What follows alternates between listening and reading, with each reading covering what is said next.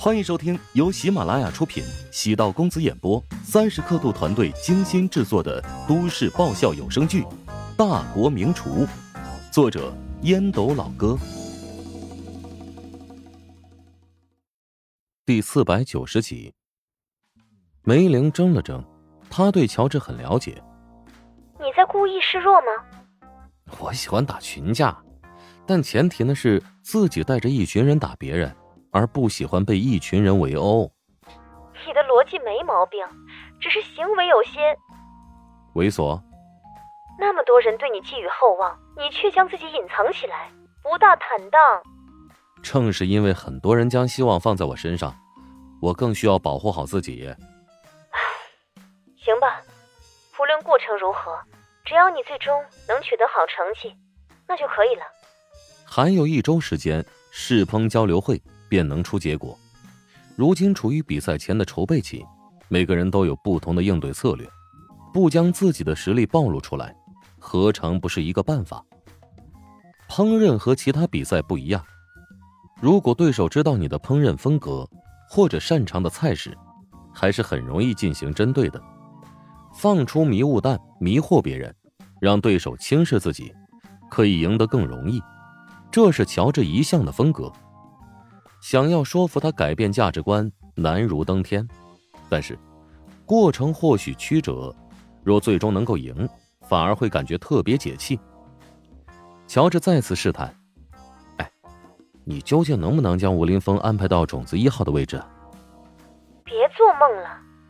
梅玲意识到乔治不是在开玩笑，表面看是大方的让出第一的位置，其实呢是想让吴林峰冲在最前面。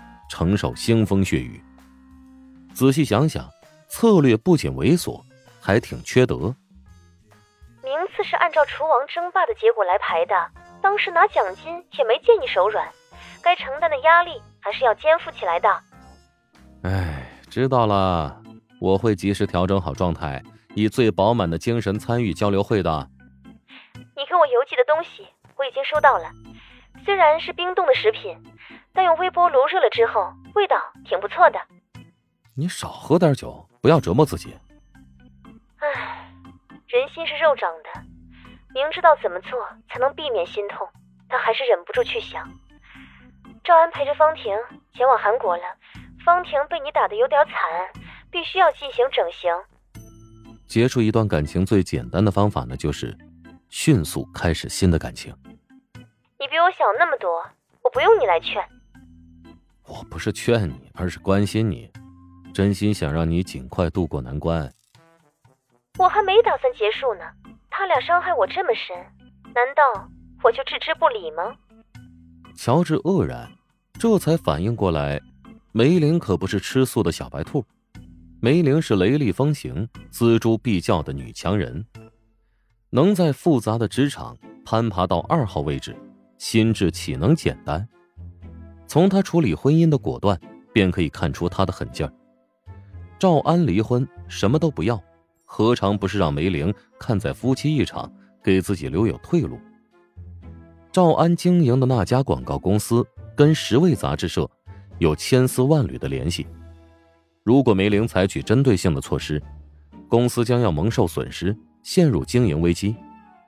梅玲笑了笑，哼，是不是被姐吓到了？有点吧，想要复仇，证明你没能彻底放下。我从来就没有打算这么轻易的放下。我和老赵毕竟夫妻一场，我不会将他逼入绝境，但我会让他后悔，意识到有了钱和地位，小三儿可以有千千万，但能和他并肩走过最坎坷一段的人，却再也没有了。乔治不再多言。只能说不要让女人因生气、愤怒而变得偏激，尤其是好看还很聪明的女人。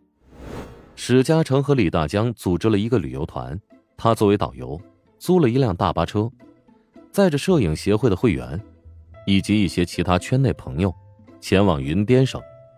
没错，他带着一群游客前往传销村。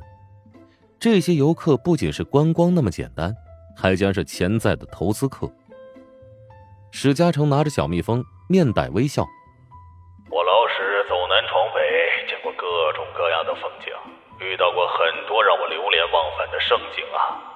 我们此行的目的地紫仙界是一个蒙尘的宝石啊，需要我们将它挖掘出来。紫仙界的旅游资源很丰富，连绵山地有不少自然风光。更有古老的传说。为什么有一个仙字呢？相传啊，这山中有神仙洞府，凡人如果遇到了能够延年益寿、修道修佛之人，可以长生不老啊。紫仙界共有四十二座有名的小山峰，据说是那个紫尘仙人动用仙剑幻化成的剑阵，发现呐。我们现在过去考察，未来还要投资呢，会不会犯了仙人的忌讳啊？哎，这个问题提的特别好。神仙讲究顺其自然，不为而为。如果我们将紫仙界开发出来，在这山上建造一座神庙，让他接受香火，对他而言，可这不是一件好事啊！哈哈。下面人听着史嘉诚侃侃而谈，有怀疑，也有钦佩。史嘉诚的口才不错，让长途旅程不算枯燥。等史嘉诚坐在位置上，李大江暗自赞叹道：“我发现了，你这个家伙不做传销，简直浪费了。传销？你别污蔑我！你是个大忽悠啊！一个破烂传销村被你夸成这样，难道不怕他们到时候会失望吗？”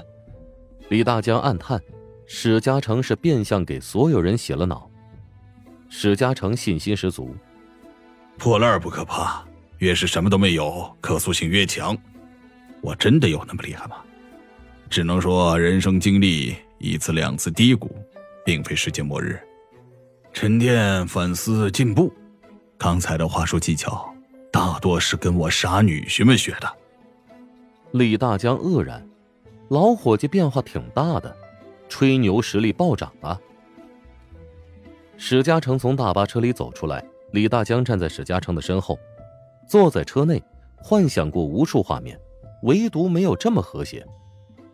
高野早就接到了史嘉诚的通知，带着公司的人守在村口，或者说，不仅是一家公司的人，高野还说服了其他几个公司，让他们支援人手，只为了迎接史嘉诚带来的旅游兼投资团。现场爆发出雷鸣般的掌声，投资团的成员纷纷下车。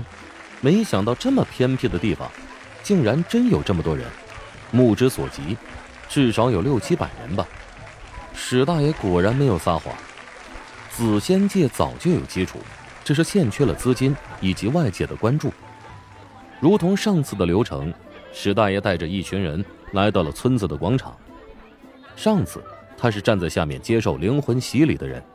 这次，他成为了主讲人。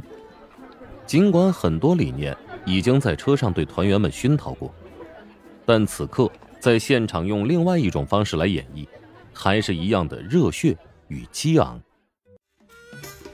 哇！乔帮主，你又做什么好吃的？想知道？嗯。想知道更多美食秘籍，就点击 VIP 快更版收听吧。